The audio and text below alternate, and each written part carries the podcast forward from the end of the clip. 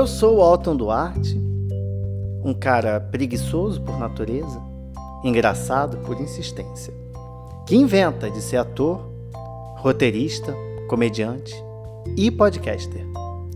O que dá uma imensa preguiça.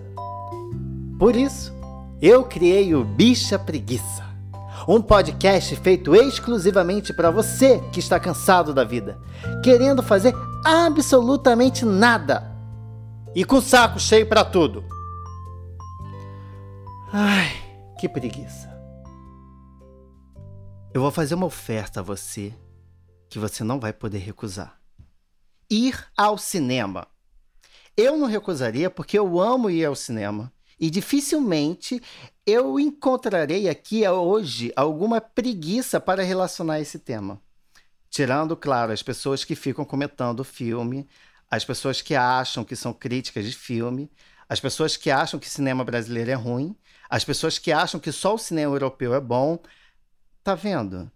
A preguiça mesmo é das pessoas.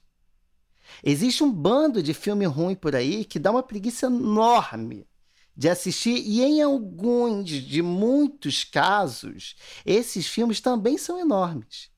O que só vai aumentar o cansaço a cada segundo de tela. E eu não estou falando da primeira parte do Titanic só, não. A sétima arte é algo delicioso de se apreciar, mas o que muita gente que faz cinema talvez não entenda é que ao contar uma história, as pessoas também precisam entender essa história. Não dá para pagar um ingresso de 20 reais ou mais, mais de uma vez também, só para entender um filme. Assim como também não rola pegar mais de 7 cavalos de Troia no meu computador por conta de 18 tentativas de baixar um filme ilegalmente com 15 legendas desconfiguradas. Eu já aprendi a fazer ponto cruz, mas eu ainda não sei baixar filmes pelo torrent. Senhoras e senhores, o tema do episódio de hoje é preguiça cinematográfica. E eu tô aqui hoje com essas pessoas maravilhosas que toparam participar desse episódio hoje roteirizado, graças a Deus, porque eu tive tempo e não tive preguiça. Então eu tenho aqui comigo ele que é comediante stand-up, roteirista, diretor artístico de uma agência de moda. Alô, Polícia Federal, talvez estejamos aqui com algum produtor de book rosa. É ele, Felipe Coceiro. Olá, olá, que maravilha. Não ficarei preocupado, prometo, amigo. Prometo. A verdade secreta está acabando com a gente, mas tá tudo Sim. bem. É só você não divulgar o nome da agência que isso aqui passa batido e ninguém fala nada. Ninguém bate. Mas, Lipe, o que, que você está fazendo aqui nesse episódio que a gente vai falar de cinema? Maravilha. Então, eu sou um apaixonado. Eu cheguei a fazer faculdade de cinema né, em Brasília, morei cinco anos em Brasília e fiz faculdade no IESB durante. Fiz quatro períodos de cinema no IESB, que foi assim incrível. E foi é, assim aquela coisa da segunda é, do segundo curso que você faz, né? Que é assim meio que sem obrigação nenhuma. Tipo, eu vou fazer porque eu curto. E era mais ou menos isso. Acabei voltando para o Rio de Janeiro, não, não terminei a faculdade, passado. Mas cinema é uma coisa que, é, das coisas que a pandemia é, é, nos privaram, é, eu vou ser sincero, assim, ver pai, mãe, tudo, é tenso, mas a gente estava sempre vendo ali, né, Zoom, essas coisas. Mas o cinema foi uma coisa que é, ficou mais latente, assim, a falta do cinema, né? Demais, demais, demais. Mas também uma coisa que segurou muito a nossa onda foi poder assistir filme em casa e passar o tempo e descontrair e desanuviar um pouco do, de tudo que estava acontecendo. Eu estudei muito, aprendi muito sobre cinema na pandemia. Total. Ai, ai. Então tá. Então, gente, deu para perceber que Lipe é apenas uma daquelas pessoas que eh, gosta de ver filme e fica comentando aqui. é ótimo. É desse tipo de gente que a gente precisa hoje aqui nesse episódio para eu não ser o único. Então, fora eu e Lipe, a gente precisa de alguém que conheça de cinema, trabalhe com cinema de fato, para a gente não passar uma vergonha aqui total. E aí eu chamei minha amiga de fé, minha irmã camarada, ela que fez cálculo comigo por um período, depois largou porque Ela sabia que o talento dela era demais pra gente. E era. Que absurdo. Absurdo nada, a garota canta, ela dança, tá? Ela fez uma cena com seio de fora, eu falei, meu Deus, não tenho como continuar.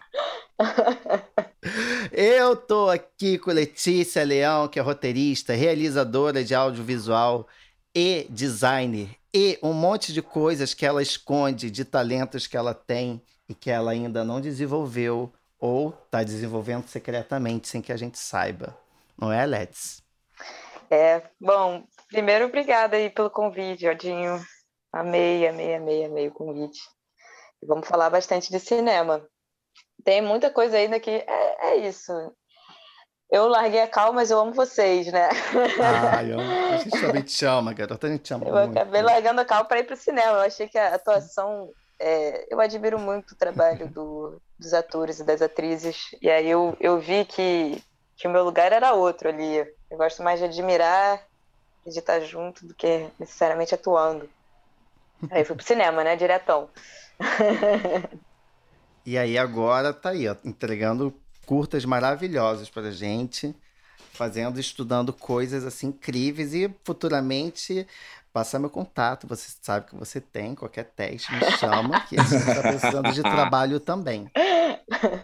Pode deixar, eu vou escrever uma comédia, só para você fazer. Ai, que delícia. Ai. Garota, para com isso. Vamos lá. Mas vamos. Então vamos falar de cinema, que é isso que a gente veio aqui, né? Estamos aqui para isso. E, assim, com certeza vocês que conhecem cinema, vocês sabem que, até para quem não conhece, existem ali no, no audiovisual alguns clichês cinematográficos que dão muita preguiça, porque a gente já pega, assim, alguns deles antes da cena terminar. E aí, o que eu quero saber de vocês é o seguinte: quais são os clichês que para vocês dão mais preguiça no cinema? Aquela coisa você vê assim. Ó, Olha lá, de novo. Ah, ah, pronto. É isso então. Então quer dizer que ele é o filho dele. Legal. e aí, gente? Tá Quer começar, Leti? Eu começo? Vai você primeiro, Felipe. Vamos lá. Estamos no esquenta Cara, ainda. Estamos no esquenta. Vamos lá. Cara, eu tenho uma preguiça absurda. Assim, é, eu sou sempre. É, é, a galera quer me matar quando eu falo isso. Eu não tenho uma preguiça absurda hum. do Almodova porque eu tenho uma preguiça absurda, absurda. Cancelamento vem, hein? Vem, é, vem com tudo, todo mundo vem. Eu, eu adoro. Já tô cancelando adoro. ele aqui. Já tá cancelando. É porque vem, eu tenho uma, o seu tenho... cancelamento vem em cores fortes. Exato. Em vermelho, verde, amarelo. É, tá eu gosto muito do, do, do Pele que habita. Na verdade, o que eu mais gosto dele é um até que é, é, é um pouquinho mais antigo, que é o é, tudo, so, tudo sobre a sua mãe, tudo sobre a minha mãe, eu não lembro agora o nome do filme, mas é sensacional, assim.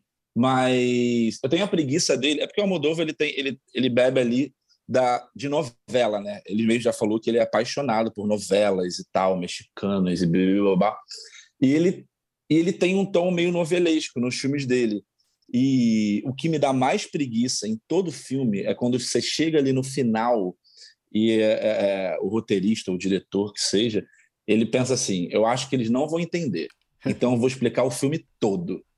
O Almodova praticamente em todos os filmes ele faz isso, que ele chega no final e tem sempre uma videoclipagem de quase tudo que aconteceu falando. Toma, agora vocês podem entender e sair sem dúvida dos meus filmes. Eu tenho muita preguiça disso, porque eu acho que a graça é meio que cada um pensar, não, eu acho que foi isso. E aí chega alguém e fala, não, eu acho que a culpa é dos dinossauros. É, não, eu acho que uma coisa totalmente nada a ver. E ele não, ele entrega, assim, é muito difícil. Óbvio que, para que habita principalmente, assim, você sai com, com questões. Ele, o Almodóvar, ele toca muito no íntimo, isso é muito, muito legal, assim, muito da hora. Agora, ele deixa bem mastigadinho o filme. Não sei se você discorda, Leti. Eu agradeço. Olha, eu acho, assim, talvez respondendo, a minha resposta talvez seja um pouco mais geral, Atinho. Ah. Eu tenho um pouco de preguiça, assim, de filme que é muito, sei lá, superestima demais, sabe? Superestimado. Tipo, eu, eu, eu, por exemplo, eu acho que é uma coisa muito pessoal, né? Eu não gosto, por exemplo, de filme que não dialogue com as pessoas. Uhum. Não, não significa que eu não gosto de, sei lá, um Godard da vida, um Truffaut da vida, uma coisa assim, sabe? Eu gosto, mas eu acho que é muito complicado, assim, você fazer um cinema em que as pessoas... É, a maioria das pessoas talvez não tenham acesso realmente a entender o que a pessoa quis dizer, sabe? Eu, eu sou mais do time que o cinema ele tem que ser acessível de todas as formas. Então eu tenho um pouco, sei lá, eu acho assim, o cinema uhum. em alguns lugares, né?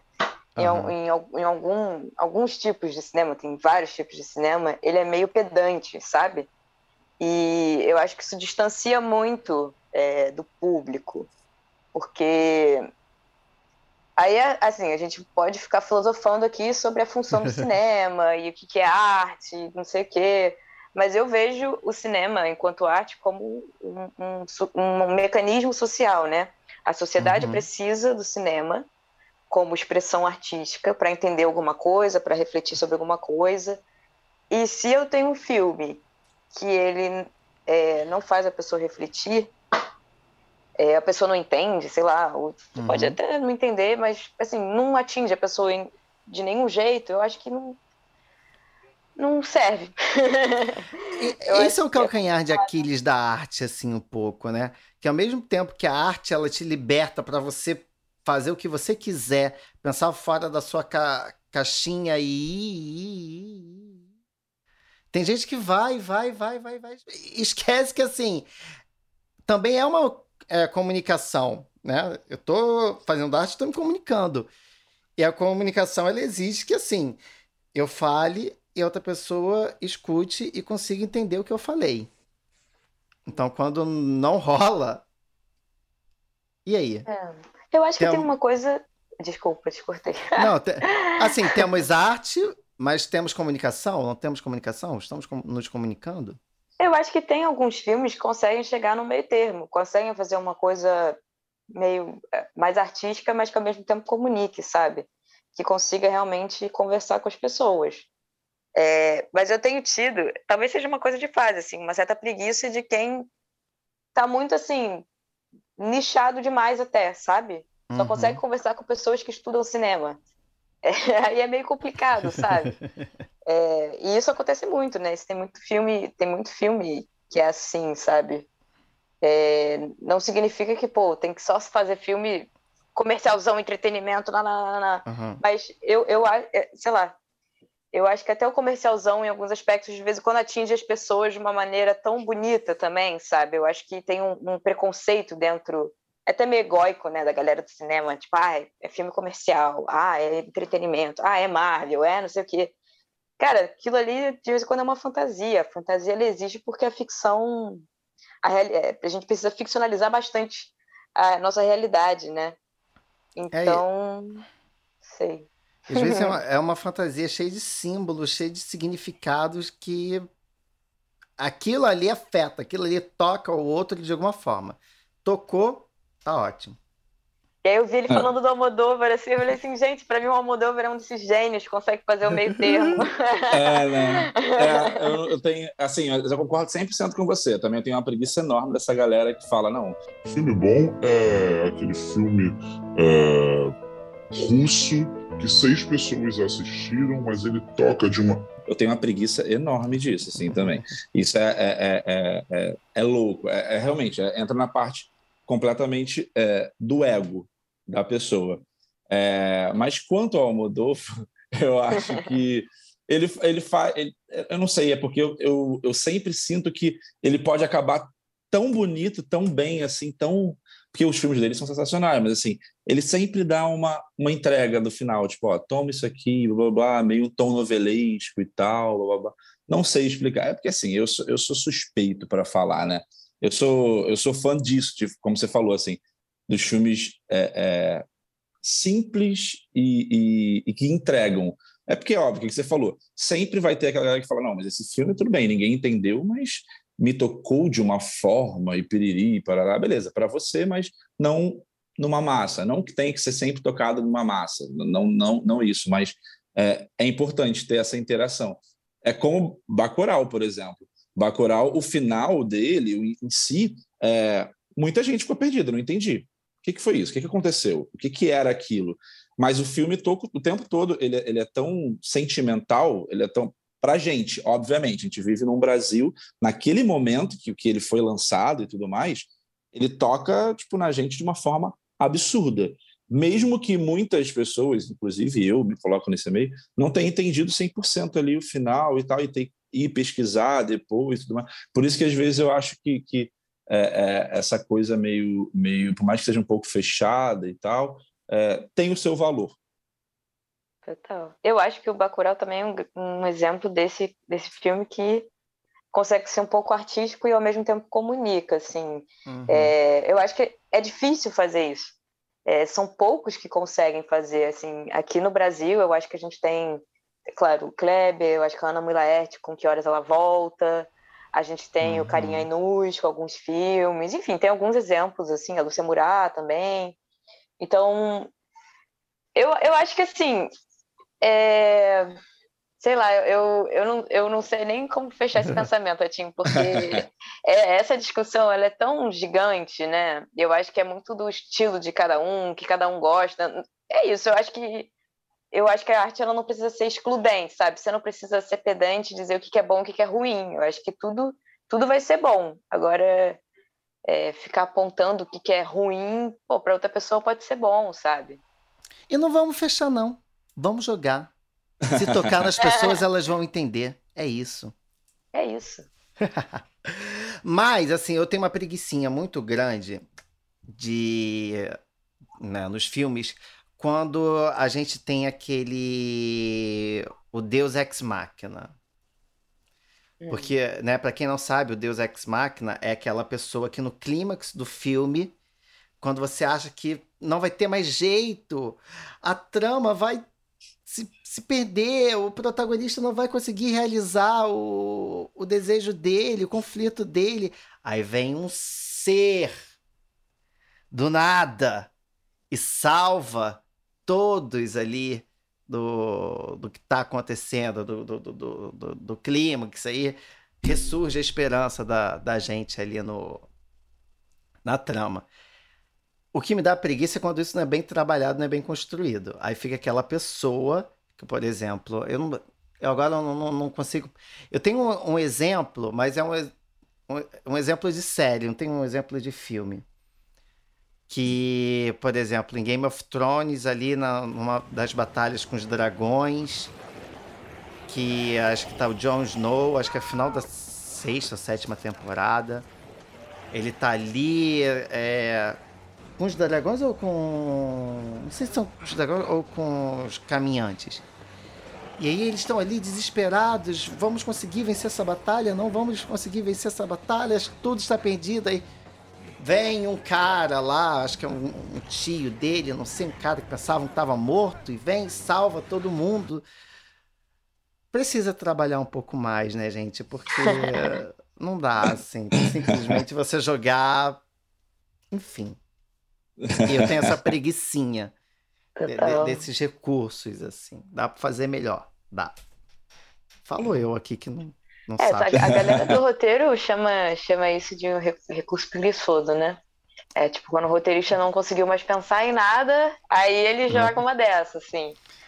Hum. É, eu não lembro desse exemplo do, do Game of Thrones, porque sei lá quando é que eu vi esse episódio. Eu vi tudo do Game of Thrones, mas faz muito tempo. Uhum. é, mas é, eu também concordo com você. Também tenho uma certa preguiçinha disso. Não dá, gente, não dá.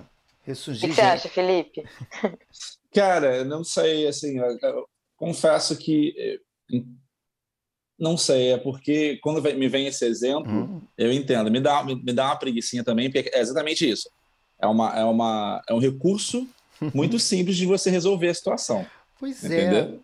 é. É, é, meio que isso. É, é mas eu tenho preguiça, mas ao mesmo tempo eu sou muito fã do Yoda, que faz isso o tempo todo em Star Wars. Então, sou suspeito para falar. Mas o Yoda ele é feito para só fazer isso, né? Só Parece pra... que o é personagem o... foi construído para isso. Para isso, é o mestre dos magos, né? é. verdade. É. Mas realmente é, pre... é dá preguiça, né? Dá, dá muita, mas o yoga a gente vai deixar passar, então. Yoga a gente que com ele não é assim. Não é assim. Passa pano. É. Pois bem, povo, agora sim. Todo mundo tem uma história de alguma situação que já deu preguiça, que já sentiu muita preguiça dentro de uma sala de cinema. Qual é de vocês? Todo mundo tem. Vai, Felipe. Tô pensando aqui, cara. Não sei. Ah, eu tenho uma maravilhosa, eu falo. Ah. Começa com Enquanto você, vocês então. vocês falam. Então vai lá. lá. A pessoa que. Com... O comentarista de filme. É não isso. dá. Não dá pra você estar ali, ó, na sua sala de cinema e do seu lado tá aquela pessoa comentarista de filme, ou então aquela pessoa que já viu o filme, tá vendo de novo e fica, ó, Essa parte é boa, ó. Essa parte aqui é muito boa. dá, dá um ódio. Dá um... Gente, não dá. Com essa pessoa, assim, não dá pra você ficar perto dela. Se você é essa pessoa, não vá ao cinema. Tá? Total, total, Total. apoiado. Eu já passei, eu já passei, isso também é uma coisa que me lembro errado, eu já passei isso, mas não, não no cinema, não Hum. dentro da, assim, na espera, que é muito, assim, eu sou fissurado em Allen, né? cancelamento de novo aí pra mim. É, como roteirista, assim, eu adoro, eu gosto de filme de assim, de escrever ali o cara que tu vê o roteiro. É, e tem no, no Annie Hall dele é, uma cena que é exatamente isso, que é ele na fila do cinema e um cara atrás dele falando sobre o filme que tá passando. Não, porque fulano de tal quis dizer mais ou menos o que você falou, né? E aí ele fala, cara, esse cara nem sabe o que ele tá falando. Aí eu acho que é com Fellini, se eu não me engano, eu não lembro de quem cara tava falando do filme do Fellini. E aí ele, ele vai e pega o Fellini, ele fala. Aí ele traz o Fellini e bota assim. Aí o Fellini fala: Olha, querido, você é um grande ignorante, não é isso que significa o meu filme. Meu filme é isso, isso e isso. Aí ele vira pra tela e fala: é, é, Seria tão bom se o mundo fosse assim, né? É meio que isso, assim. É, e eu passei exatamente isso. Tipo assim, um cara falando, tipo, sabe aquele cara soberbo? Não, porque esse filme e tal. E eu ouvindo, eu falando, por favor, ainda bem que é proibido arma mesmo, cara. Cara, o que, você tá falando? E às vezes ele poderia até estar certo o que ele tá falando, mas é muito ruim você cagar uma regra sobre um filme que, sabe, sei lá, tá estreando, você não sabe. Eu, eu, eu, tenho, uma, eu tenho uma preguiça muito grande sobre críticos de qualquer coisa. É, de filme, então, é, é surreal, assim. É muito doido, é muito doido você, você criticar a, ou então achar que entendeu aquilo. É, eu acho que o filme é muito mais para tipo assim, sentir isso. Eu senti isso, para mim bateu dessa forma. Então essa galera que está sempre no cinema falou não, porque eu sai Paulo Gustavo, a gente vai assistir o Paulo Gustavo. A pessoa se cagou de rir 24 horas, o filme todo. Aí você, não, achei muito fraco. Cacete, o filme é para rir, caralho. Qual é a sua opção? O que, que, que, foi ruim? O filme era para rir, é um filme de comédia, você riu o filme todo. Meu Deus, sempre tem que ter algo incrível. Isso me dá uma preguiça absurda. Esses comentaristas, você falou tudo, tô com você. É, eu concordo também, assim, é, esses comentaristas de filme. É, eu acho que, assim, é até uma observação, assim, agora quando a gente, a gente tá, entre aspas, no final de uma pandemia, né? A gente não sabe o que vai acontecer. Ah, É, E aí eu fui ao cinema, assim, ver alguns filmes de diferentes é, estilos e gêneros e tal. E eu acho que é uma coisa, não sei se é um resquício da pandemia, porque eu realmente não lembro se antes da pandemia já estava muito assim.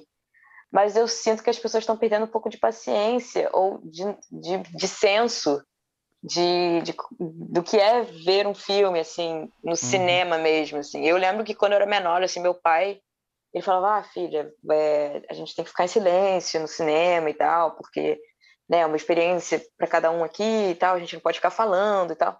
E, cara, hoje em dia, você vai, assim, a galera só parece que eles estão no sofá de casa, assim, só fala, fala, fala, fala, o filme inteiro, assim. Eu já mandei várias vezes as pessoas calarem a boca, levei aquele carão, assim, sabe? E eu falo assim, tipo, cara, se eu quisesse é, dar numa experiência com pessoas conversando durante o filme, eu marcava de ver o filme na minha casa, no sofá da minha casa, com os meus amigos, sabe? É, eu tô aqui, né, para uma experiência imersiva, então exatamente. eu acho que é, tem rolado um pouco assim, as pessoas talvez tenham perdido um pouco, não sei se foi por causa da pandemia, mas é um chute, assim. É muita. É uma coincidência isso, estava falando essa semana. Eu fui assistir fui no cinema também essas últimas semanas. É, e é total isso, cara. Eu tava, não sei se a gente até tava trocando ideia e falou sobre efeito Netflix. Não sei se é porque a gente passou a pandemia assistindo Netflix sem parar em casa e falando e comentando, e o pessoal meio que trouxe isso para o cinema. Eu achei que até que fosse algo de onde eu assisti, sabe, da uhum. sala, mas pelo jeito não. É um movimento, eu acho. Talvez, talvez, vamos ver. Efeitos da pandemia, né, meu queridos? Mas, e assim, uma dúvida aqui que eu tenho com vocês. A pessoa que leva um, um lanchezinho, um snackzinho ali para a sala de cinema, e o, assim, a embalagem faz um barulho, assim, às vezes, o, o saco, né? Faz um barulho. Isso incomoda muito a vocês, porque eu fui no cinema esses dias e eu levei uns negocinhos, estavam dentro de uma sacola plástica. Eu mexia para pegar, aí fazia um, barulhinho. Aí eu senti a moça que tava do meu lado me encarar assim. Me deu uma raiva, mas eu entendi o lado dela. Mas eu fiquei com muita raiva.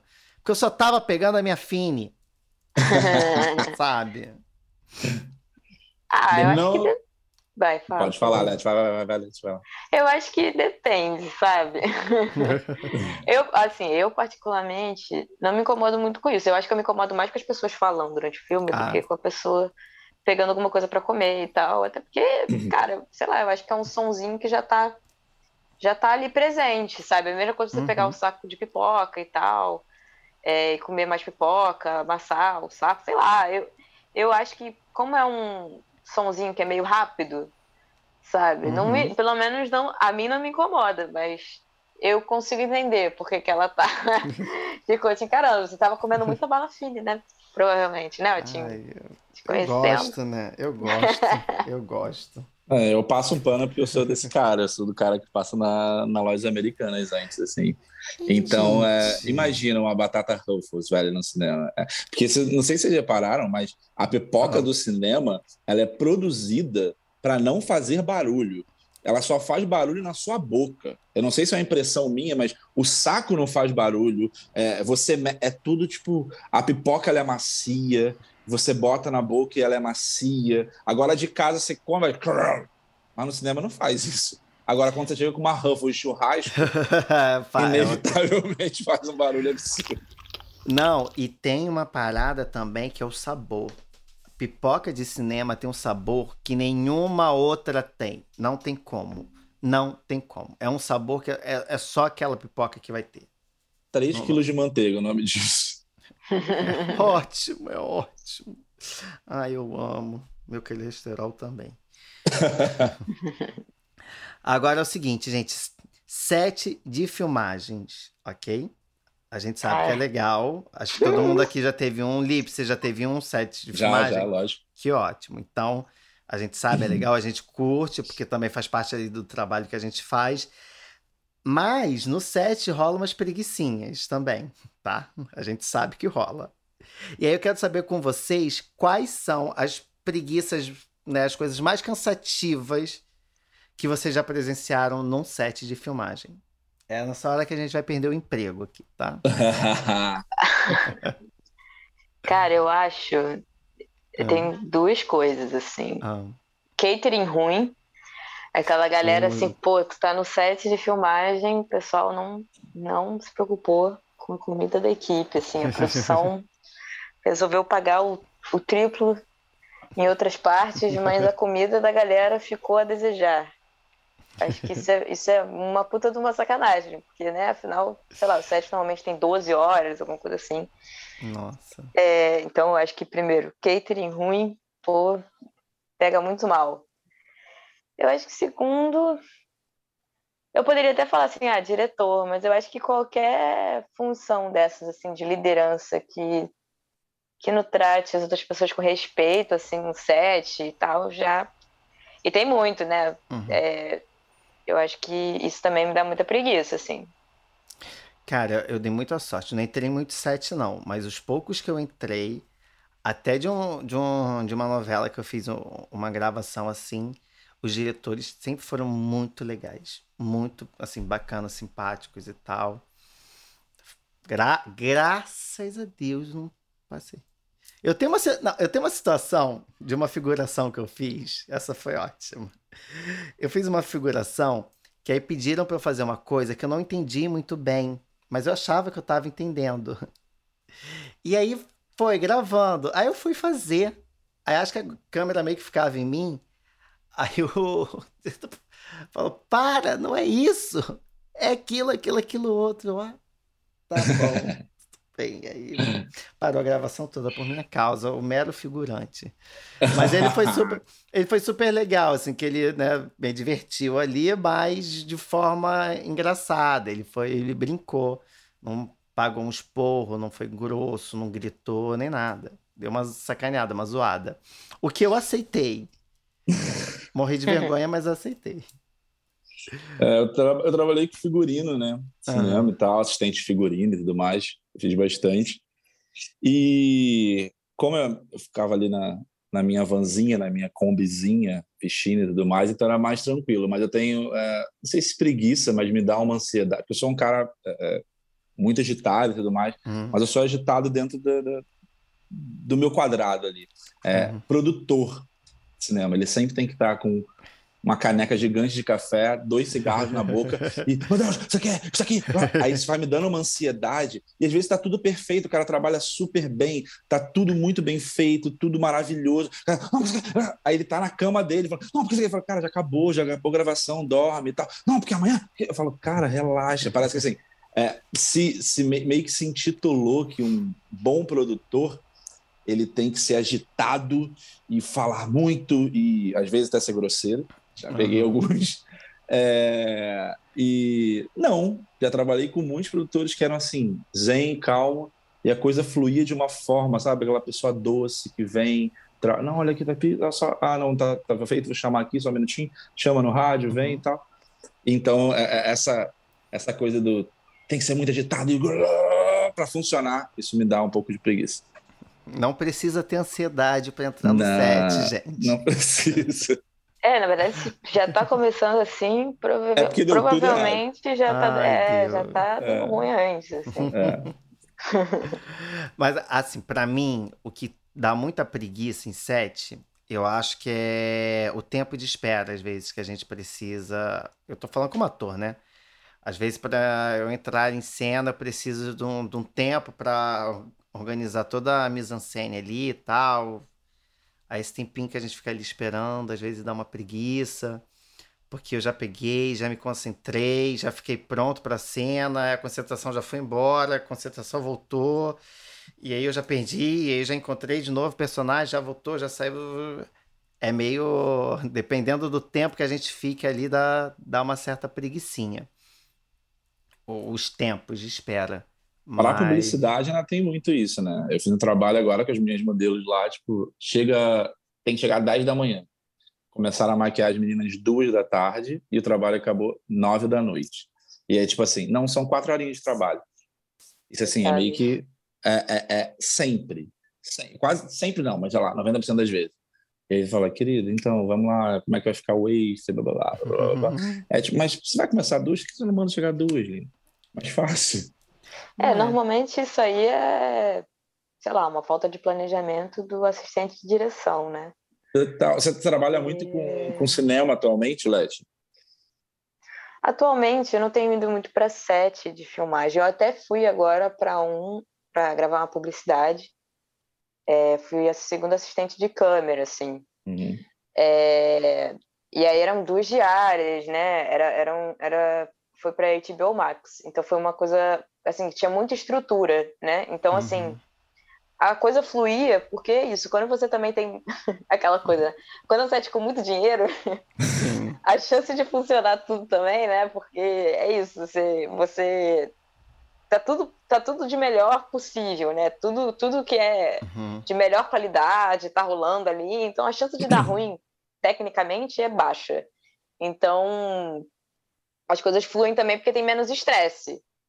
É, mas eu agora tenho focado muito mais na parte de roteiro, assim. Eu gosto de set, mas eu não gosto toda hora. eu sou dessas da galera do cinema que é meio tipo, eu curto um set, mas não sempre. Porque é até uma discussão, assim, agora recente, assim, estão discutindo bastante isso, assim.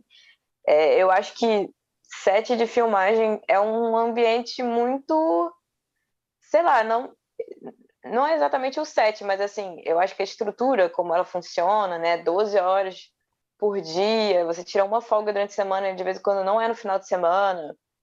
É, você fica, sei lá, de vez em quando um mês, assim, dois meses sem ver seus amigos. Sei lá, é aquela coisa muito, né, intensa e tal. E eu acho que você perde muito do seu cotidiano fora do trabalho, sabe? E aí eu não acho saudável. Eu, eu, não, eu não acho muito saudável. Mas eu, eu tenho a sensação, eu quero muito ir um dia para um set de série. Eu nunca fui para set de, de TV e série. Uhum. Eu só fiz publicidade e cinema. É, eu tenho a sensação que isso é uma característica mais do set de cinema, que é muito assim, sabe?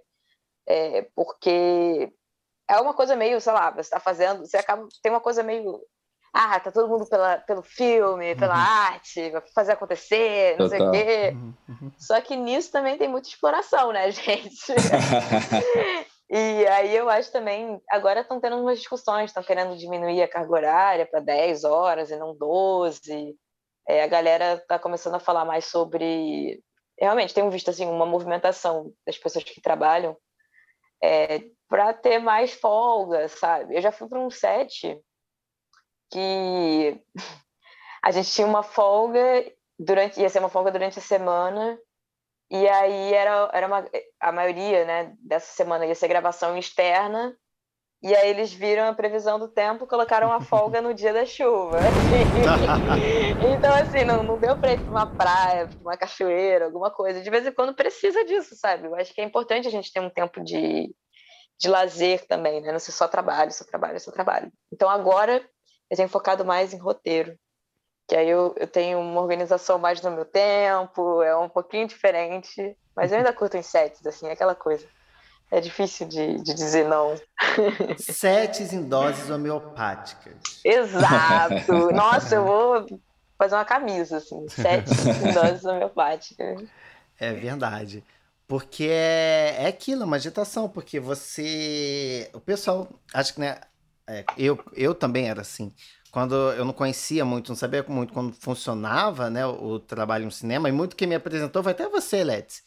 Uma é. vez eu me lembro que, eu, que a gente foi gravar um clipe, e aí eu fui conversando com você, Let's, como é como que funciona assim? Você me explicou da pré, da, da produção, da pós, você me explicou tudo certinho. Eu comecei a entender dali. E é um trabalho, gente, que quando a gente está de fora, a gente não tem noção de como é feito. Mas tudo é muito pensado e é muito organizado. Né? Você tem, às vezes, planilhas e planilhas de, do seu dia de filmagem, dos objetos todos que você vai usar dentro de uma cena, por mais que aquela cena tenha um, dois minutos.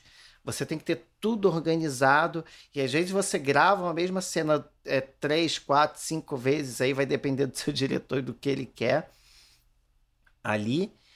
E isso demora, isso gasta um tempo imenso. E você precisa de gente para operar a câmera, você precisa de gente para operar o som, você precisa de, de gente, dependendo da sua cena, para estar tá ali atuando. Você tem o diretor, o, di o diretor precisa de um assistente para estar tá fazendo as outras coisas para ele, que o diretor também não tem como fazer tudo.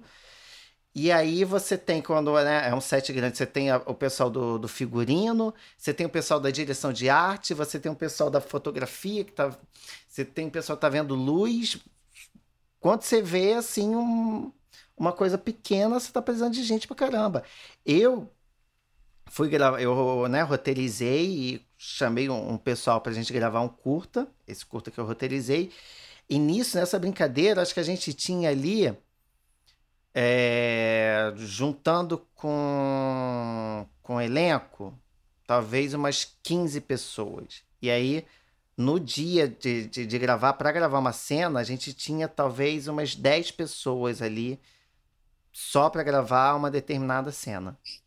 E aí demorava. A gente, né, pelo tempo que a gente tinha, a gente ficou acho que uns três ou quatro dias, acho que foram uns três dias, gravando só na parte da manhã.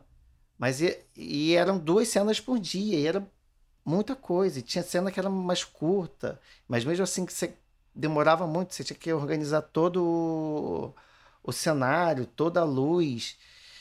E muda de cenário, você muda a luz, você muda a posição da sua câmera, você muda a luz, muda tudo.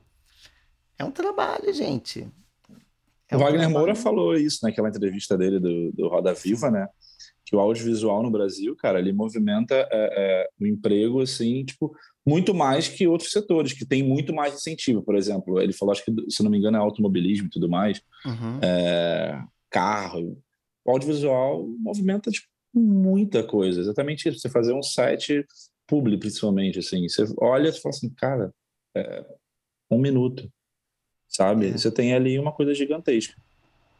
Exatamente. Que gera muito emprego e que às vezes não. Às vezes não. Sempre a gente não tem o, o reconhecimento disso tudo, porque a gente só. Como é, é um trabalho que a gente faz é, muitas vezes para gerar um determinado entretenimento para quem está vendo, ninguém está ali pensando que, ai, nossa, né? Houve um, um trabalho imenso para se fazer isso. Diferentemente de quando a gente vai no, no médico, de quando a gente vai é, no, no, numa audiência pública, ou eu trabalho na escola, quando você entra numa escola, que você sabe que tem gente. Mas no, quando você está no seu lazer, você não para muito para pensar do, nas pessoas que estão trabalhando e operando ali para que aquele seu lazer, aquele seu momento de descanso seja um. É, tenha toda a riqueza que ele tem. Que bom, né? Que bom. Finalmente Não, trabalhou é bem para isso. Imagina, a pessoa vai, vai no filme e você vai falar: Meu Deus, esse operador de câmera, tadinho, tá três meses sem ver o filho. Ele não tem como. Ainda não. bem que ele não pensa isso. Exatamente. É. Mas, porra, também é foda, porque assim, gente, pensa, lembra, não, não, não, não é. na hora que você tá curtindo ali o, o, o, seu filme, a sua peça, a sua exposição que você estiver fazendo.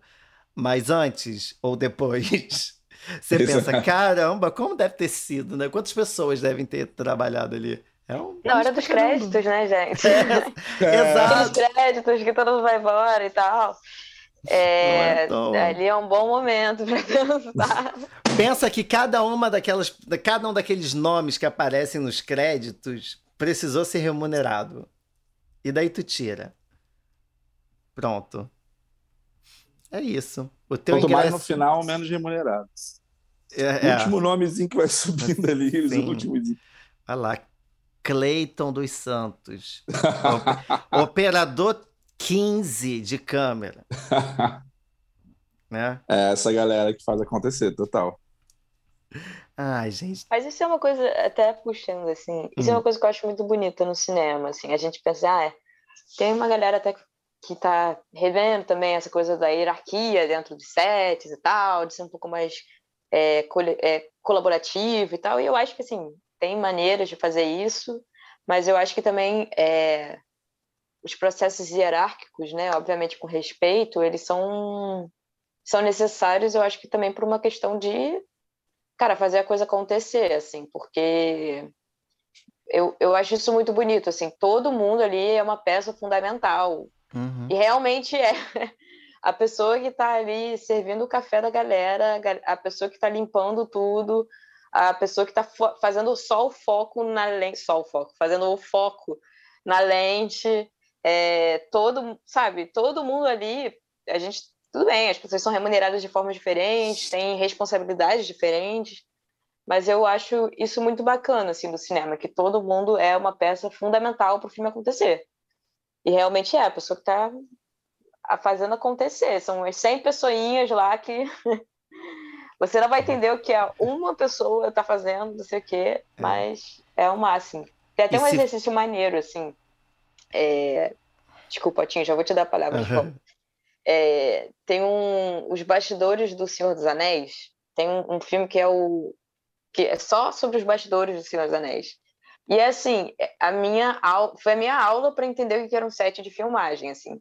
Porque, gente, é tanta coisa, é tão bizarro, assim. Tinha um cara que ele era responsável por esculpir a escama do dragãozinho ou do animal que ficava na maçaneta do filme que abria durante cinco segundos, assim. E foi importante, esse cara tá ali, contrataram um cara, é tipo uma super mega produção, né? Eu imagino que o Game of Thrones também tem uma galera meio, uhum. meio assim, responsável por fazer a poeira do baú parecer do século tal. e é importante essa pessoa estar tá ali, assim. Eu acho isso muito maneiro, como cada várias formiguinhas juntas fazendo a coisa acontecer. É que se um falta, é, a coisa também desanda, né? Não, não, não sai tão perfeita como é. Não dá. É isso, Total. gente. E a gente muitas vezes hierarquiza para organizar. Acho que, a, acho que é essa tem que ser a noção da, da, gente também, né? Que a hierarquia, muitas vezes, ela tá ali como uma forma de organização. Não como uma forma de você alimentar seu ego. Aí você abre um Total. Instagram, tira uma foto sem camisa e alimenta seu ego dessa forma. ai, ai. Gente, agora é o seguinte: eu não poderia fazer esse episódio sem citar a imensa preguiça que esse governo causa no nosso cinema nacional. E aí eu pergunto para vocês agora: qual seria a solução ou a melhor forma da gente lidar com essa preguiça até o fim de 2022? Porque depois de 2022 eu tenho certeza que a gente vai mudar esse cenário. Eu tenho 13 certezas sobre isso. Eu tenho mais medo do que certeza, mas tudo bem. Ai, Vamos lá, não. eu tenho, eu, eu morro de medo, total. Chegar lá no final e vir um pouquinho de CD player, mas vamos lá. É... Hum, como lidar? É, qual, qual seria a melhor solução até o final de 2022? Aí é criatividade, tá, gente? A gente pode. É viajar, pensar cinematograficamente, sei lá, um dragão pode vir cuspir fogo ali em Brasília. Dracarys. Não sei. É, seria uma boa solução. É, eu acho que, pensando racionalmente, eu acho que a uhum. melhor solução é a galera é, Brasil abraçar as pequenas produções, principalmente, assim, é, procurar algo próximo à sua casa que, que... existe existe um, um, um, site eu não sabia disso foi um amigo que embaçou que é um site de incentivo depois de tanto corte do governo né para incentivo do audiovisual e tudo mais existe um site que ele arrecada é, é, incentivo só para isso só para distribuir e tudo mais. E eu acho que é isso, acho que é meio que um trabalho de formiguinha, assim, sabe? Tipo, a gente fica às vezes muito preso a, a, a a grande ah voltou o cinema vamos no cinema e tudo mais.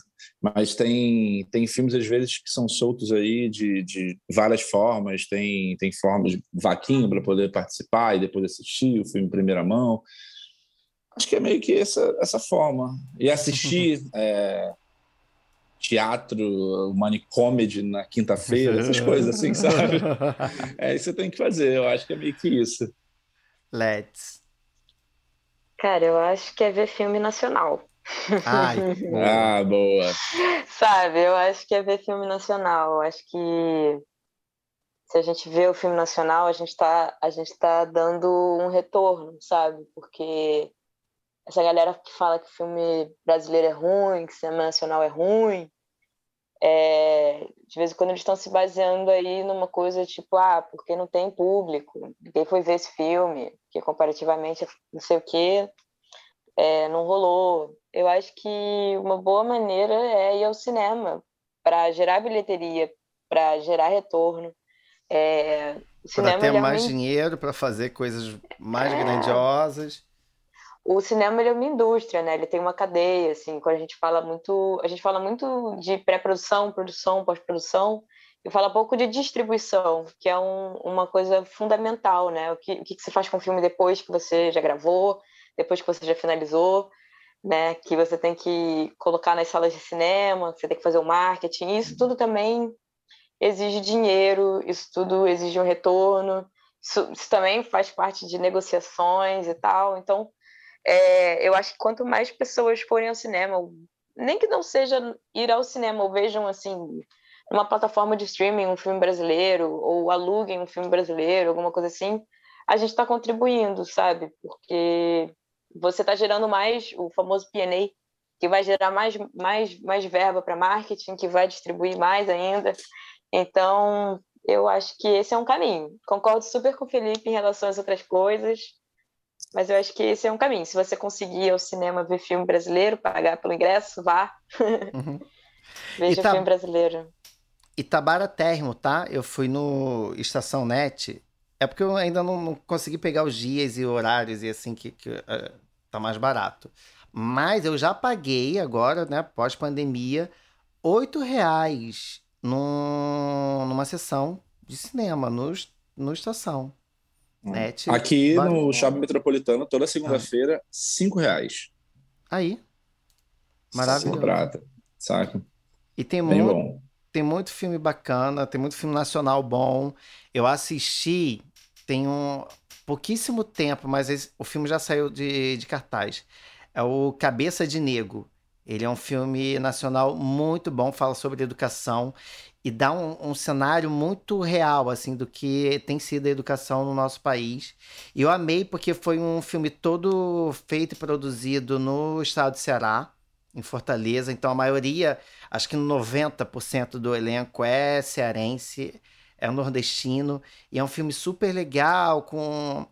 com é, não, não é um filme de alto orçamento, lógico, mas é um filme que tem uma história política muito bacana ele é muito político, muito interessante. Ele dá um panorama do que é o Brasil agora, do que é a educação do, do Brasil hoje e como. E ele. E o roteiro dele, ele, ele trabalha com, com um pequeno acontecimento que vai desenrolando e aumentando, aumentando, aumentando a tensão é, durante o filme, que à medida que essa tensão vai aumentando, ele vai abranger, ele vai é, é, Aumentar de novo, não, Otto, usa outra palavra, Otto. Ele vai abrangendo, assim, o, o, o problema em outras esferas. E é incrível, e é ótimo. E tem um desfecho também super bacana. E ele tá agora na Globoplay. Então, se você tem Globoplay, procura lá Cabeça de Negro. É incrível esse filme. Fora que a gente também tá aí com, com Marighella, acho que em, ainda em cartaz. Espero que até o dia que esse episódio for ao ar, que ele vai ao ar, sem ser na segunda, agora outra, não sei. Deixa eu ver aqui a data que a gente vai colocar isso. Dia 13. Esse episódio está indo agora ao ar dia 13. Espero que ainda esteja. Se não tiver, gente, sempre tem um filme nacional em cartaz. Vai lá, então. prestigia. E procure esses cinemas que tá, tem preços baratos. Né? Filmes nacionais, geral, geralmente, a gente consegue encontrar com preço muito em conta. Hum. E aí você vê, se você for estudante, você paga meia.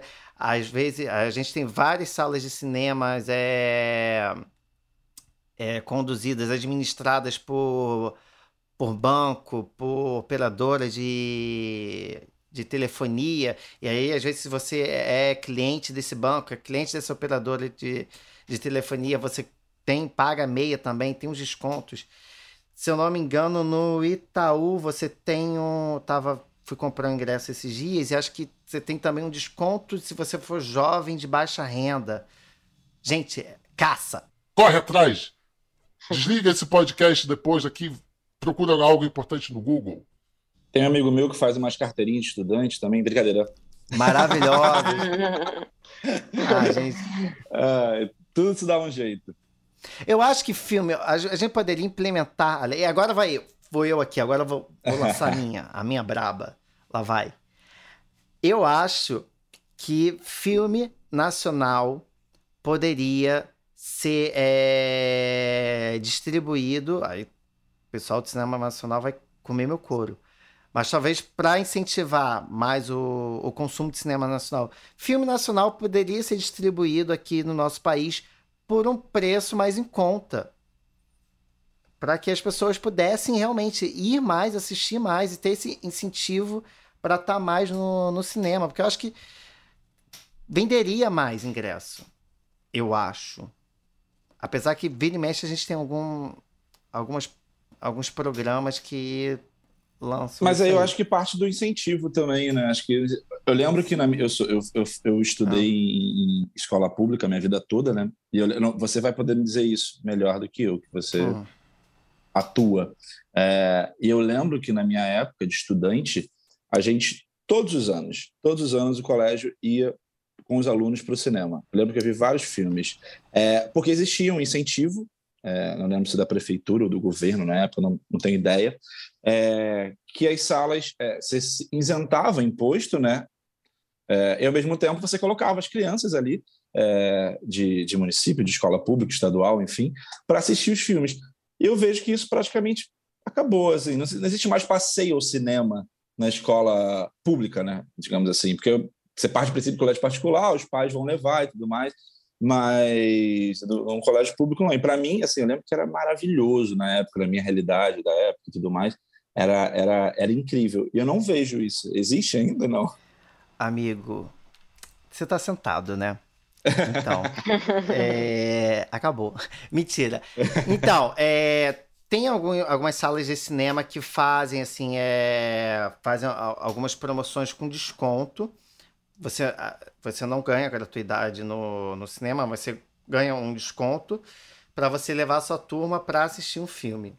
Só que qual o problema que a gente na, na escola pública, né, a gente encontra? É porque a gente precisa deslocar as nossas crianças para as salas de cinema. Uhum. Esse deslocamento é feito por ônibus.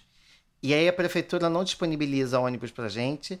É, essas salas de cinema também não disponibilizam ônibus, então a escola teria que pegar e com a verba dela organizar, assim, é contratar, alugar um ônibus para levar as crianças.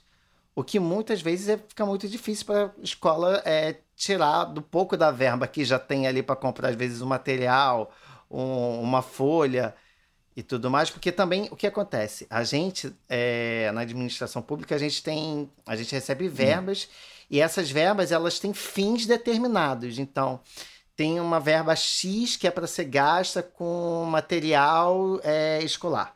Tem uma verba Y que é para ser gasta com reforma e reparo de aparelhos da, da escola.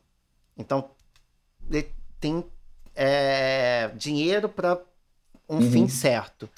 E aí a gente não tem assim nada que essa verba que a gente tenha para, olha, isso aqui é para eu fechar um ônibus para minha escola. Não tem isso, e isso é o que dificulta muito a gente. Para eu que trabalho em favela, além desse Além desse empecilho, a gente também tem o empecilho da gente estar dentro de uma favela. E muitas vezes os ônibus não entram, não podem entrar dentro da comunidade. Aí a gente também tem que marcar com as crianças ali na entrada da, da comunidade para fazer esse deslocamento todo. Loucura. Ai, difícil, difícil. difícil. É, Mas eu já consegui levar a turma minha para assistir peça e tal, que às vezes o que a gente a gente vai lidando como pode. E às vezes a gente faz uma rifa e na rifa a gente já consegue dinheiro para levar as crianças e tudo mais, enfim.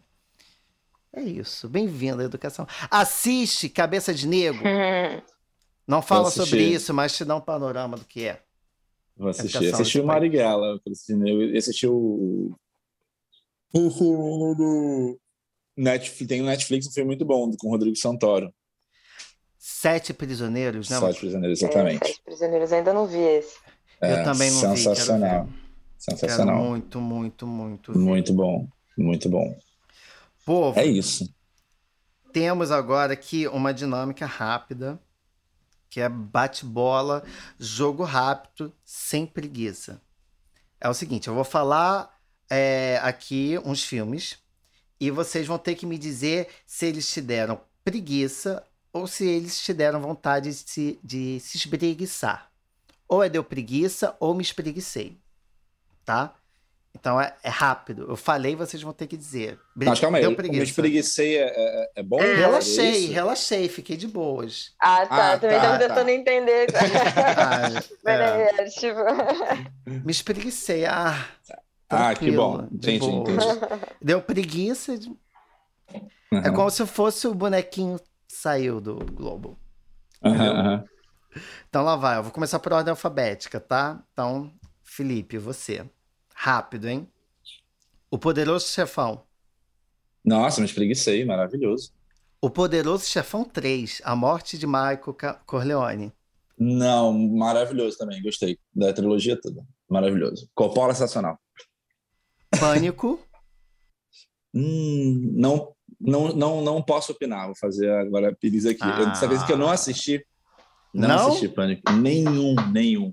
Então tá. Todo mundo em pânico. Ah. Me espreguicei, é muito bom. Cidade de Deus? Nossa, me espreguicei, maravilhoso. Emanuele no espaço, o sentido do amor. Acho que me espreguicei não é bem a, a palavra que eu usaria. É... Espreguiçou até demais. Olha, até demais. E olha que eu morria de sono na época, era bem, era bem tarde, mas era. É, é, me espreguicei. E tinha um bom roteiro, tá? Vale ressaltar isso. O roteiro de Emanuel era muito bem feito. Beleza. Let's. Agora é você. Gente, eu acho que eu não vi esse Emanuele aí. Amiga. eu não posso, eu não posso opinar sobre é. ele, mas os outros. Anos 2000, comentou... anos 2000, eu acho. Ah, você entendeu o que era Emanuele, anos... né, Acho eu que não. não. Tenho, eu não tenho essa não? referência. Ah, não tem essa referência. Essa... Não, é uma referência. Quem viveu os anos 90, 2000 sábado à noite assistindo a Band, vai entender oh. o que é Emanuele no espaço, o sentido do amor. Coberto, tinha que estar coberto. Era Sim. perigoso não estar coberto. Era muito perigoso. Não peguei essa referência, um ato falho aí no currículo. Ah, Vou procurar depois. é, é. Mas os outros, todos eu adoro. Os que você comentou, todos. Eu fiz uma boa, eu fiz uma boa seleção aqui. Uma pra boa você, seleção. A que eu fiz pra você também é ótima. Se ah, liga. achei que era a mesma. Não! Ai, meu Deus. Amada, não. Seu momento é agora. Seu momento é Ah, agora. Já, já era, vai. Lá vai. O Mágico de Oz. Amo esse filme, me espreguicei total. Cidadão Kane. Me espreguicei total também. Thelma e Louise. Ah, pô, perfeito, né? Xuxa e os Duendes. Eu adoro esse filme, tá? eu gosto. Eu acho que tem talvez uma coisa mais da nostalgia, porque, assim, se eu for ver hoje em dia, não sei se eu vou amar Uhum. tanto, talvez eu goste por uma questão nostálgica. Mas Uhum. quando eu vi, eu gostei, porque eu acho que é sobre isso, entendeu? É sobre gostar desses filmes também, gente. É isso aí. Acho que faz parte. Espreguicei. Dona Flor e seus dois maridos. Me espreguicei. Cinderela Baiana. O melhor clássico brasileiro é esse filme. Me Cinderela. espreguicei. Um filme que eu passaria para os meus alunos na escola, tenho certeza. Porque tem uma mensagem para as crianças no filme. Tá? E é um clássico nacional. Um Um clássico, clássico nacional. nacional. Ah, é ótimo, povo, ótimo. Entregamos tudo que a gente sabia e poderia falar sobre o cinema e as preguiças que o universo cinematográfico nos dá. Agora a gente vai ter que partir para os quadros, tá bom? E eu maravilhoso. vou começar com saque, bicha preguiça. É simples, é tranquilo, tá? Vocês só vão reclamar de alguma coisa que tá muita preguiça em- em vocês. Pode ter a ver com cinema, pode não ter a ver com cinema, pode ter a ver com a vida, com o que vocês quiserem, ok? Algum de vocês quer começar? Ordem alfabética, ordem alfabética. Ordem alfabética? A ordem alfabética, então. Vou na ordem alfabética. Ah, Lá vai, hein? Vamos lá, vou reclamar então. Saque bicha preguiça com quem eu falo. Olá, tudo bem? Felipe aqui. Oi, seu Felipe. Qual seria a sua reclamação de hoje? Então, querida, eu queria reclamar o seguinte, é, eu tô bem cansado de pessoas que vão ao teatro assistir comédia e elas trabalham mais ou menos como sommelier de comédia, sabe? Julgando a piada alheia. É, e eu não estou falando sobre piadas preconceituosas ou criminosas, porque aí a gente não entra muito nesse assunto. Mas qualquer outro tipo de piada que ela julgue ser é, ruim para ela, principalmente as religiosas. Religiosas, Uhum. normalmente as pessoas não gostam das piadas religiosas. E é muito, eu me incomoda muito porque quando a gente é, é, é, trabalha com arte, normalmente é assim. As pessoas acham que tem um poder de falar que isso pode, isso não pode. É, eu tenho muita vontade, por sinal, de ir no trabalho do Sérgio julgar a fórmula da planilha que ele usou, que ficou uma merda. Mas eu não faço isso, eu respeito o trabalho de contabilidade do Sérgio. Então, respeitem o meu trabalho. Muito obrigada, a gente agradece. E a gente vai estar registrando aqui a sua reclamação. A gente só pede que ao final é, dessa ligação o senhor avalie nosso atendimento entre 0 e 10. 0 muito ruim, 10 muito bom. Obrigado. O Saque Bicha Preguiça agradece a sua ligação. Muito, ficou faltando o número de protocolo, hein? Ah, sei lá, um, dois, três, quatro, cinco, seis. Nota para esse atendimento, Felipe? Oito. Interagiu Oito. pouco comigo. Tá. Queria me é... sentir. Ah, acolhido. Um afago essa. Sim, não, não dá. Função, essa é a função do saque. É só te ouvir mesmo. tá ótimo. Vamos lá, let's. Saque bicha preguiça com quem eu falo. Oi, tudo bom? Letícia, Leão. Oi, dona Letícia, tudo bem? Olha, mais ou menos, assim. É, eu tô um pouco assim de saco cheio. Essas empresas me ligando todo dia, sabe? Querendo minha opinião de alguma coisa, ou uhum. então oferecendo algum serviço que eu não me cadastrei, ou eu não estou pedindo agora. Estou um pouco Sim. cansada. Já me ligaram sete horas da manhã, seis horas da manhã. Hoje em dia eu tenho que dormir com o quê? Com o meu celular no modo avião, para não me acordarem cinco da manhã, cinco e meia. Sim, então, estou um pouco cansada disso. A senhora não acha, essa aqui é uma teoria que eu acho, tá? Que o seu contato ele é passado naquele momento que você está comprando alguma coisa no mercado, na farmácia, e que pedem o seu CPF? Com certeza, mas também toda vez aquele hum. site está lá com os cookies, com não sei o que, de aceito, não aceito, pô, rede hum. social, ah, os termos, Pode, pode, pode, pode escrever que tá vindo dali também. A gente está sendo muito vigiado, né? É, mas tudo bem, assim, eu já tô, assim, já, já abstraí disso, entendeu? É só não me ligar o tempo inteiro, gente. É só isso. É só isso. Por isso que a gente não atende mais ligação. É isso. Por isso que o telefone hoje virou algo pra internet. Virou minigame. Virou, sei lá, um, um novo MSN Messenger. E é isso. E a gente vai usar para isso. Mas assim, dona Letícia, muito obrigada pela sua ligação. Muito obrigado mesmo. A gente agradece demais. E agora a gente só pede para que a senhora avalie nosso atendimento entre 0 e 10. 0 para muito ruim, 10 para muito bom. Ah, eu vou, vou colocar 10 nessa voz aveludada me ligando. Ah, não, é, não é sempre assim que acontece. Para, a gente tem um Foi trabalho simpático. vocal. A gente tem um trabalho vocal aqui muito bom, muito bom. É um treinamento que a gente faz assim. Oh, oh, oh, é maravilhoso. Tá, mas muito obrigado mesmo. Gente que dá 10, a gente sempre traz de volta, diferentemente das pessoas que dão 8. Muito obrigado. a gente agradece. Ai, meu Deus. Agora eu quero ver quem vai me atender. É, é isso aí. A gente Aqui faz assim. o saque agora. É, eu tenho minha reclamação, também reclamo. Eu preciso que alguém atenda a minha ligação aqui. Assim Mas que eu... funciona. Vou ter que reclamar duas vezes, então, acho que ser justo. Não, vocês vão, vocês vão ser meus atendentes, vocês vão atender a minha chamada. Preciso que vocês façam por mim o que eu fiz por vocês. É então vamos lá. Então, melhor, para ficar justo, então. Então eu vou começar e vou atender. Tá. Vai lá, então. Olá, boa tarde, bem-vindo ao Saque Preguiça. É, em que posso lhe ajudar? Oi, é, seu, seu, qual, qual a sua graça? Meu nome é Felipe.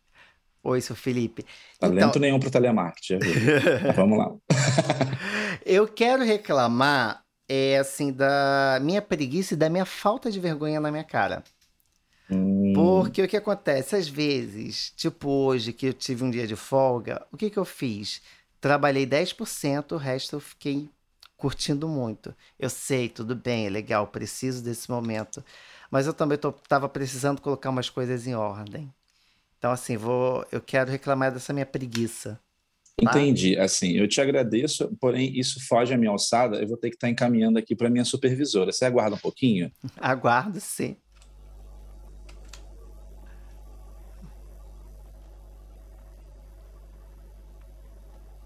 Disque 1. Se você gostaria de reclamar sobre você. Disque 2. Se você gostaria de reclamar de outra pessoa. Disque 3. Se você gostaria de reclamar da sociedade em geral. E 4. Se for um objeto. Eu vou discar um e-mail. Porque sou eu e a minha outra personalidade preguiçosa. Então é meio eu, meio outro. Então estou discando aqui 1,5. É o seguinte, é... Pra eu tomar vergonha na cara, tem jeito? Opção 1. Mentira. que dá uma Muito raiva, realista. Né? Já vimos é... que não tem jeito, não tem jeito. Acho que não tem resposta para isso. Não temos. E é isso. É assim que a gente resolve. E eu vou dar 10. Eu vou dar 10 que eu amei. Eu amei isso. eu amei essa ligação, amei passar pro supervisor. Eu amei que teve teve mandar para outro, teve opção, podia escolher para quem que eu ia reclamar, melhor do que eu. Let's. Interativo, interativo. Sim. Let's, eu acho que eu vou te chamar para todos os episódios para você fazer o bicha preguiça. Então, muito melhor, muito melhor que eu. Não. Eu vou, amiga, a gente pode fazer assim, eu gravo, aí você toca na hora, bem, bem, bem verossímil perfeito. o negócio. perfeito, perfeito. Eu vou querer essa gravação. Ai, gente. Último quadro, último quadro para a gente encerrar isso aqui. É o seguinte, agora é a hora da gente se despedir, mas não sem antes dar um motivo para as pessoas terem um pouco menos de preguiça da gente. As nossas redes sociais. Ou não, talvez elas tenham mais preguiça se a gente divulgar nas nossas redes sociais. Mas aí cabe a vocês, vai ficar a seu critério, tá? Ajude uma pessoa que trabalha com arte, que trabalha com cinema, tá? Faça a sua parte na contribuição do cinema nacional. e é, o nome desse quadro é o. Para de preguiça, me segue! Vocês vão divulgar aqui suas redes sociais, seus projetos, os trabalhos que vocês estão fazendo, onde as pessoas podem te achar, onde as pessoas não podem te achar, porque você talvez não esteja afim também de divulgar suas redes sociais, porque não é para qualquer um. Aí fica a critério de vocês. Maravilha! É, eu tenho a preguiça total de rede social, né? Mas é um projeto para 2022 que eu falei que eu vou começar a realmente postar alguma coisa, atualizar, movimentar, porque eu não faço nada nesse momento. Mas meu Instagram é Felipe com dois L's e dois P's, Colseiro. É, e o mais importante é toda quinta-feira tô eu e alguns amigos meus no bar Todo Meu em Ipanema com o Money Comedy que é um show de stand-up comedy com cinco comediantes maravilhosos do Rio de Janeiro, de verdade. E você está convidada, Leti. Espero que você possa ir em algum momento. Vai ser maravilhoso. Otto está sempre lá com a gente, sempre participando, sempre fazendo. E é incrível. Vá e valorize. Exatamente, é muito bom. O Vili e estou divulgando aqui o Manicomedy. Já trouxe quase o elenco todo. Só falta o Yuri agora. Pra eu marcar, preencher toda a tabelinha do Money Comedy. Fica a dica aí, Yuri, se você me ouvir. Let's, você se divulgue. É, eu não uso muito minhas redes sociais para divulgar muitos trabalhos, né? O Otto me conhece. Sou... não é que eu sou low profile, mas eu sou meio. Acho que só os amigos próximos sabem um pouco o que eu faço. Assim. Mas uma coisa recente que é legal é eu tenho agora um curta que eu acabei de finalizar e tal. Ele vai estrear agora no Festival do Rio, que vai rolar entre os dias 9 e 19 de dezembro. Foi selecionado o Festival do Rio. Então, quem quiser, é... eu não sei direito as datas ainda, mas vai, vai passar, acho que no último final de semana do Festival do Rio. Vai ser aberto ao público no, na mostra Novos Rumos. É uma mostra competitiva. Então, é, quem quiser saber um pouco mais, eu provavelmente vou divulgar nas minhas redes mesmo, porque ainda não tem rede social do curta nem nada disso, mas é, é lets.leão. Aí quem quiser, chega lá, lets.leao no Instagram, que o, o, resto eu não uso mesmo. Assim. Maravilhoso. Twitter tá parado, Facebook tá parado, então... Qual é o nome quiser... do curta, Let? Ah, é o, o Fundo dos Nossos Corações. O Fundo dos Nossos Corações estreia agora em dezembro. Eu vou querer assistir, vou dar um jeito de ver, com certeza. Até porque é, Let's arrasa, mas não só porque Let's arrasa. Você tem um motivo maravilhoso para seguir Letícia Leão nas suas redes sociais. Por quê? Porque ela vira e mexe, ela dá uma canjinha dela tocando violão.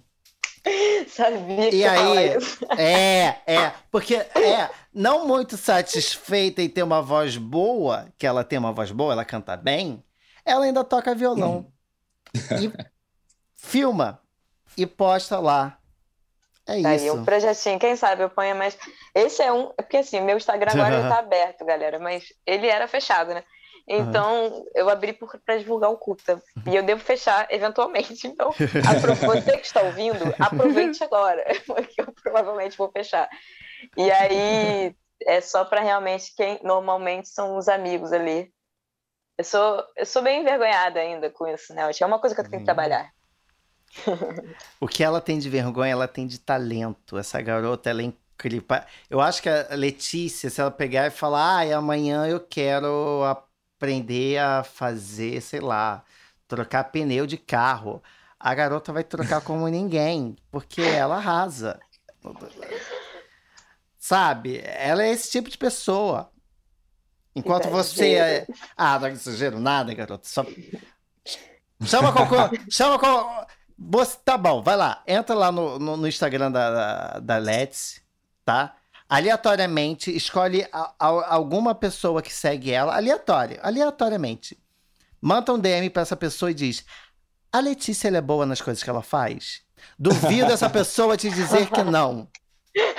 É isso. É isso. Ai, ai. Enfim. Tá vendo, Vou... gente? Amizades como essa que são importantes, hein? que fique registrado. Isso, mas é sério, é sério. Enfim, Lá vou eu, lá vou eu. Eu vou divulgar agora nas minhas redes sociais. Vocês que me ouvem deveriam saber qua, quais são, mas né, eu estou no Instagram como arroba zero tom Duarte, o zero, numeral zero, tom, T-O-N, Duarte. Ok? Meu Instagram, tô, divulgo besteiras, vídeos engraçados, vídeos que eu acho que tem graça, vídeos que eu mando para minha mãe, ela diz legal, fotos que eu acho que eu tô bonito, fotos que alguns amigos meus comentam, dizem que eu tô bonito, enfim. Tem biscoito, tem humor, tem tudo que você precisa. É quase uma casa de vó. E eu também tenho o Instagram desse podcast, que é o arroba bicha preguiça, preguiça sem cedilha, podcast, que lá eu tô divulgando toda semana os episódios da semana. Quando eu tenho paciência, eu faço alguma postagem sobre alguma outra coisa que a gente fez aqui. Só ir lá, só assistir. Acompanha. Faz esse favor para mim. Faz esse podcast ser exclusivo do Spotify. Ele quase é, mas é por falta de né, disposição, muita preguiça de botar em outras plataformas. Mas ele está no Spotify e ele tá no Google Podcasts. E em algumas outras que eu não sei quais são, que eu não sei divulgar, tá? Então é isso. Acompanha a gente. Meus amores, muito obrigado por terem participado. Topado vir aqui falar um pouco de cinema com essa galera, com essas 3, 15, 10 pessoas que ouvem gente, eu não sei.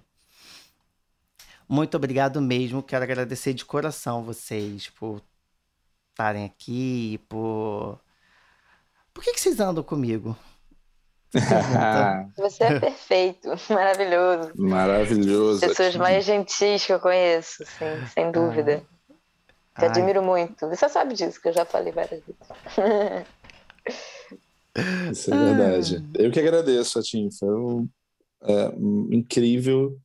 É, Leti falou tudo. Você é extremamente gentil, doce e profundo. Acho que quando a gente troca essas ideias sobre comédia, é, dá para perceber isso muito bem. Quando a gente palpita um no, no, no, no, set um do outro, dá ideia, troca ideia, dá para perceber que você tem um, um, um talento doce e, e, e, explosivo ao mesmo tempo. E isso é muito difícil de se dosar. Isso é incrível. Parabéns, queridão. Prazer. Eu poderia abrir uma padaria e fazer uma bomba. Ah, Ai, ai. É disso tão, que eu tô falando. Estão é, vendo o nível de humor que eu tenho. Ai, eu, muito... esse, esse humor é muito bom também, tá legal. É. Ah, que bom, que bom. Ah, tem que ser, eu acho que o humor também. A gente precisa disso. Níveis. Tem que fazer, a gente tem que fazer um podcast sobre humor também. Sim, precisamos. Ai, mais um. Ai, meu Deus. Bom, galera, muito obrigado mesmo. Vocês que nos ouvem, até semana que vem com mais coisas preguiçosas para vocês, tá bom? Não deixem de nos acompanhar, nos seguir nas redes sociais. Fiquem bem, vão ao cinema, valorizem o cinema nacional, que é ótimo, é maravilhoso, tá? Quando a gente tiver dinheiro, a gente faz os nossos próprios Vingadores. Imagina, o super assalariado, né? o, o homem de boletos. Não sei. Qual seria o herói brasileiro cinematográfico do nosso universo? Pensa aí e comenta lá no, no Instagram. Tô precisando de engajamento mesmo. É isso. Beijo, galera. Até semana que vem.